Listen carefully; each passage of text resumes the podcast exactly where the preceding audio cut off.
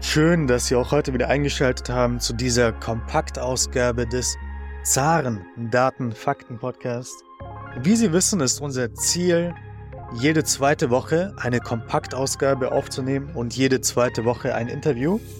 Im letzten Monat war das etwas außer der Reihe. Wir hatten sehr gute, sehr viele Interviewgäste, die wir dann alle gebracht haben. In der nächsten Ausgabe können Sie sich auch schon freuen auf einen absoluten Premium-Gast. Also die Gäste-Reihe geht hier weiter mit absoluten Top-Gästen, nämlich Professor Michael Hüter, Direktor des Instituts der deutschen Wirtschaft. Das ist eine Top-Episode. Da würde ich Ihnen raten, würde ich es Ihnen ans Herzen legen, auch nächste Woche dann nochmal reinzuhören. Heute soll es aber wieder mal eine Kompaktausgabe geben und wir wollen uns zum dritten Mal in diesen Kompaktausgaben mit einem ganz wichtigen Thema beschäftigen, nämlich mit dem russischen Automarkt. Ja, wir haben uns in zwei Episoden schon mit dem russischen Automarkt beschäftigt. Die erste Episode kam im Herbst heraus und die zweite Episode dann im Mai diesen Jahres. Und warum ist das Thema so interessant? Warum halte ich das Thema für so interessant? da der russische Automarkt von den Sanktionen sehr stark getroffen wurde und äh, man hier so eine gewisse Anpassung, denke ich, auch sehen kann. Ähm, ja, äh, wie Sie hören vielleicht hier, es raschelt etwas im Hintergrund. Ich habe den Autoteil des Kommersants hier vor mir liegen, zwei sehr interessante Artikel rausgeschrieben und äh, wir wollen gleich mal einsteigen in das Thema russische Autoverkäufe. Wir sehen, dass der Markt sich hier wieder etwas erholt. Im August äh, werden so viele Autos in Russland verkauft wie seit ähm, dem Februar 2022 nicht mehr. Wir sprechen hier sogar von mehr als 100.000 verkauften Autos. Ähm, und das ist äh, mehr, als man gedacht hat. Das hängt auch so ein bisschen damit zusammen, dass es ähm, neue Regeln gibt für die Einfuhr von Maschinen. Da haben jetzt einige Käufer anscheinend zugeschlagen, denn man denkt, dass es mit diesen neuen Tarifen, die hier erhoben werden, durchaus in der Zukunft teurer werden könnte.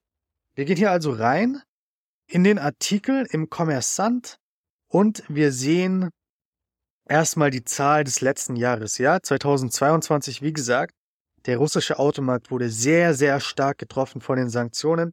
Es wurden nur 626.000 Autos im letzten Jahr verkauft. Das ist ein absoluter Anti-Rekord 2022 da aufgestellt wurde. Beispielsweise 2021 wurden noch 1,7 Millionen Autos verkauft. 2020 lagen wir auch so um den Dreh von 1,6 Millionen.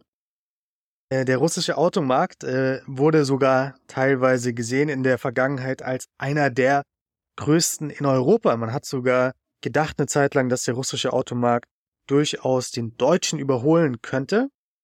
In Deutschland äh, werden pro Jahr so drei Millionen Autos, 3,1 Millionen Autos verkauft. Und beispielsweise 2012 kam hier Russland sehr nah an diese 3,1 Millionen heran.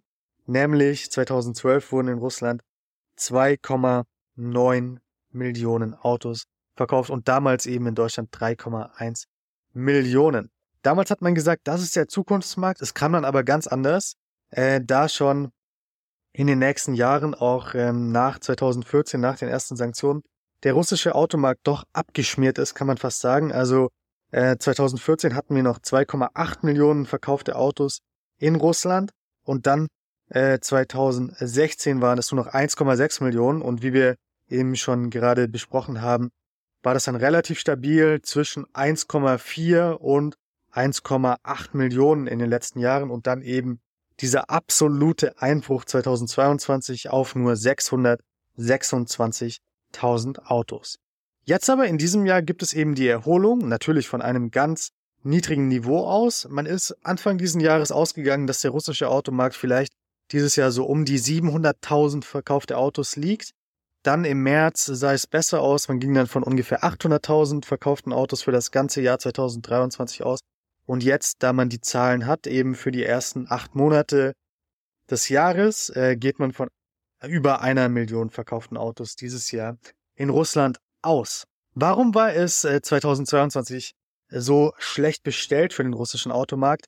Der russische Automarkt hat sich sehr stark auf westliche Autoverkäufer konzentriert. Einige haben auch die Autos in Russland produziert, die haben sich dann alle zurückgezogen. Insgesamt 46 Automobilmarken haben sich 2022 vom russischen Markt zurückgezogen. Das in den ersten sieben Monaten 2023 wurden laut Kommersant in Russland 500.000 Autos verkauft, um ganz genau zu sein, 497.000 Autos.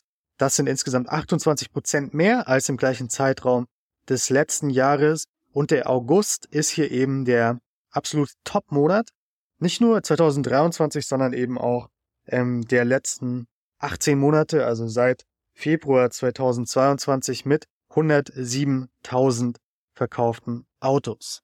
Interessant, was der Kommersant hier auch noch schreibt. Er schreibt nämlich, dass die schlechtesten Monate für den Autoverkauf immer der Januar und der Februar sind und meistens auch noch ein Monat äh, des Sommers und dann ab September bis ähm, Dezember ist das quasi ein Markt, der anzieht. Das ist die heiße Phase beim Autokauf und ähm, ja, da sind wir eben auf dem Weg jetzt in Russland, die eine Million Grenze wieder zu knacken. Das ist immer noch weniger als 2021, wo es ja 1,7 Millionen waren, aber fast doppelt so viele wie 2022, als eben 626.000 Autos nur verkauft wurden.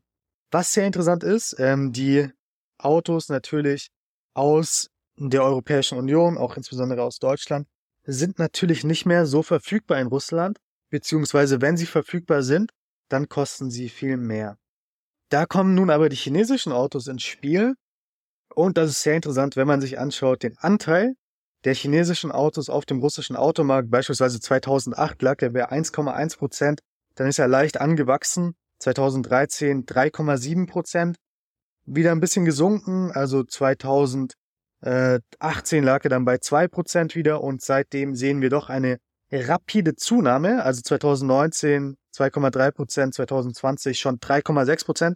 Dann ein Spike schon vor den Sanktionen auf 7%. Und dann 2022 lag der Anteil von chinesischen Autos in Russland, die verkauft wurden, schon bei 19,4% 2023 ist das Ganze wieder in einer ganz anderen Dimension. Denn in den ersten sechs Monaten 2023 wurden schon mehr chinesische Autos in Russland verkauft als im gesamten Jahr 2022, als es insgesamt 162.000 Autos waren. Beispielsweise im Juli alleine wurden insgesamt fast 50.000 chinesische Autos verkauft. Das ist ein Marktanteil am russischen Automarkt von über 50 Prozent, um genau zu sein, 52 Prozent. Jetzt wollen wir auf einen weiteren Artikel ähm, aus dem Kommersant schauen, aus dieser Zusatzbeilage über Autos. Äh, die heißt Voya und andere Automobile der Premiumklasse, über die wir vor einem Jahr noch gar nichts wussten. Da schauen wir jetzt rein in diesen Artikel und lernen etwas mehr über diese chinesischen Autoanbieter. In diesem anderen Artikel geht es jetzt eben um den Premium-Markt in Russland und dieser Markt äh, liegt unter 10% aller verkauften Autos. Ähm, 2023 sind es von Januar bis Juli insgesamt 46.000 Premium-Autos, die verkauft wurden. Und das sind 9,2% aller Autos. 2021 lag der Anteil noch etwas höher. Er war über 10%, äh, bei 10,2%. Und ähm, insgesamt wurden 2021 100 61.000 Premium-Autos verkauft. Dabei liegen die Deutschen ganz weit vorne. Über 50 Prozent dieser Premium-Autos waren BMWs und Mercedes-Benz. Zusammen hatten sie einen Marktanteil von insgesamt 55 Prozent. BMW 29 Prozent 2021 am Premium-Segment. Mercedes-Benz 26 Prozent. Weiter wurden Lexus beispielsweise verkauft, die Premium-Marke der Japaner, Audis äh, 10%, Porsche 4%. Das waren also die Luxusautos, die 2021 verkauft wurden. Wir können also sehen, die Deutschen waren hier sehr beliebt bei den Russen, bei den Premium-Autos. Und interessanterweise ähm, schlüsselt der Kommersant jetzt auf, äh, welche Premium-Autos 2023 bisher gekauft wurden, also von Januar bis Juli. Und er sagt, dass insgesamt 18.000 Premium-Autos weiterhin quasi diese traditionellen Autos sind, also BMW, Mercedes-Benz, Audi, Porsche etc. Das sind insgesamt 3,6 Prozent aller verkauften Autos in, in Russland. Und ähm, diese Autos werden, wie gesagt, weiterverkauft, aber natürlich nicht über den offiziellen Weg, sondern da spricht man dann von Grauimporten. Beispielsweise gibt der Kommersant hier an, die Zeitung Kommersant, dass eben der BMW X5 immer noch sehr beliebt ist in Russland, also immer noch beliebt ist, sagen wir so, nicht sehr, aber immer noch beliebt ist. Früher hat eben dieser BMW X5 in Russland sieben bis acht Millionen Rubel gekostet. Jetzt liegt der Preis bei elf bis zwölf Millionen Rubel. Umrechnungsstand heute 6. September, als der ähm, Euro-Kurs, quasi der, der, der Kurs, wie viel man äh, Rubel für einen Euro bekommt, bei 105 liegt, können Sie es ja umrechnen. Das sind also fast 130.000 Euro, die hier für einen BMW X5 in Russland gezahlt werden. Und immer noch ähm, einige Käufer, die so viel für die deutschen Marken bezahlen. Ja, aber was wir natürlich sehen können von diesen Premium-Autos, der Großteil ist mittlerweile auch chinesisch. Nämlich insgesamt 28.000 ähm, Autos sind diese chinesischen Premium-Marken. Und das hat der Kommersant hier noch einmal schön aufgeschlüsselt. Ähm, nämlich Exceed ist hier die, der absolute Führer bei den Premium-Marken. Insgesamt ähm, 20.000 Stück davon wurden verkauft. Exceed ähm, ist quasi eine Untermarke von Cherry. Dann äh, wird, werden auch die Marken Tank beispielsweise gekauft. Also Tank 300 gibt es, Tank 500, das sind so äh, SUVs, große SUVs. Diese sind anscheinend auch relativ beliebt in Russland.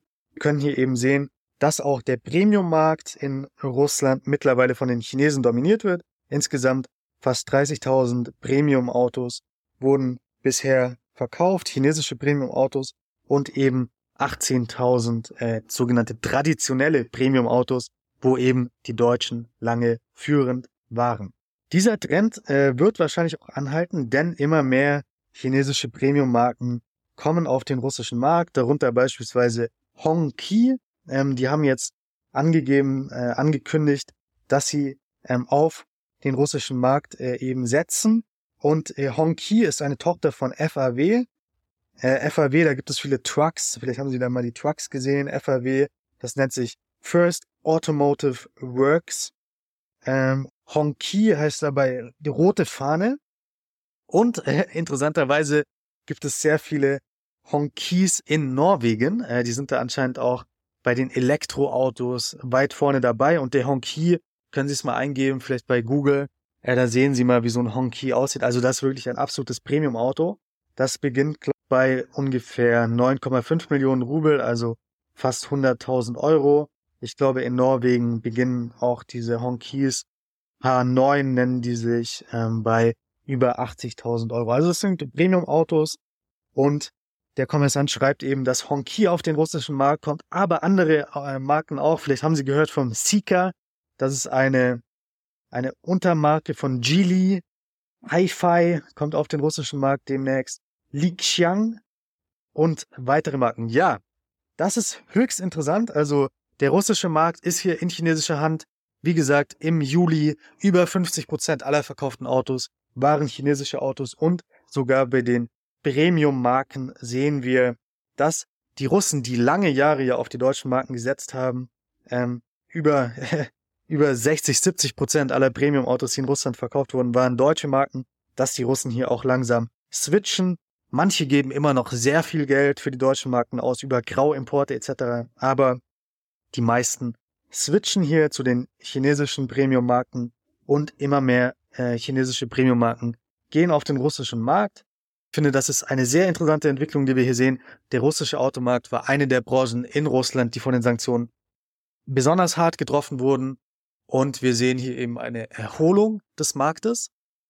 Wir, wir beobachten, wie das weitergeht. Wir sehen, dass der Markt in russischer und in chinesischer Hand ist. Ja, Afterbars dürfen wir nicht vergessen. Und wir sehen eben auch diese Kooperation in gewisser Weise wie bei Mosquitsch, dass es hier eben chinesische Technologie gibt, die dann in Russland äh, zusammengebaut wird. Und ähm, beispielsweise sollen auch weitere Marken auf den russischen Markt kommen. Die alten Sowjetmarken, beispielsweise Volga, sollen wiederbelebt werden mit chinesischer Technologie. Die scheint hier weit zu sein.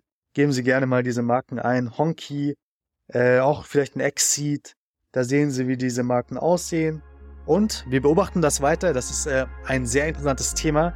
Nächste Woche gibt es dann wieder ein Interview mit dem Direktor des Instituts der deutschen Wirtschaft, Professor Michael Hüter. Darauf können Sie sich freuen. Wenn Ihnen dieser Podcast gefällt, dann lassen Sie uns doch eine gute Bewertung da. Wir freuen uns sehr darüber. Bis zum nächsten Mal. Haben Sie noch eine produktive Woche.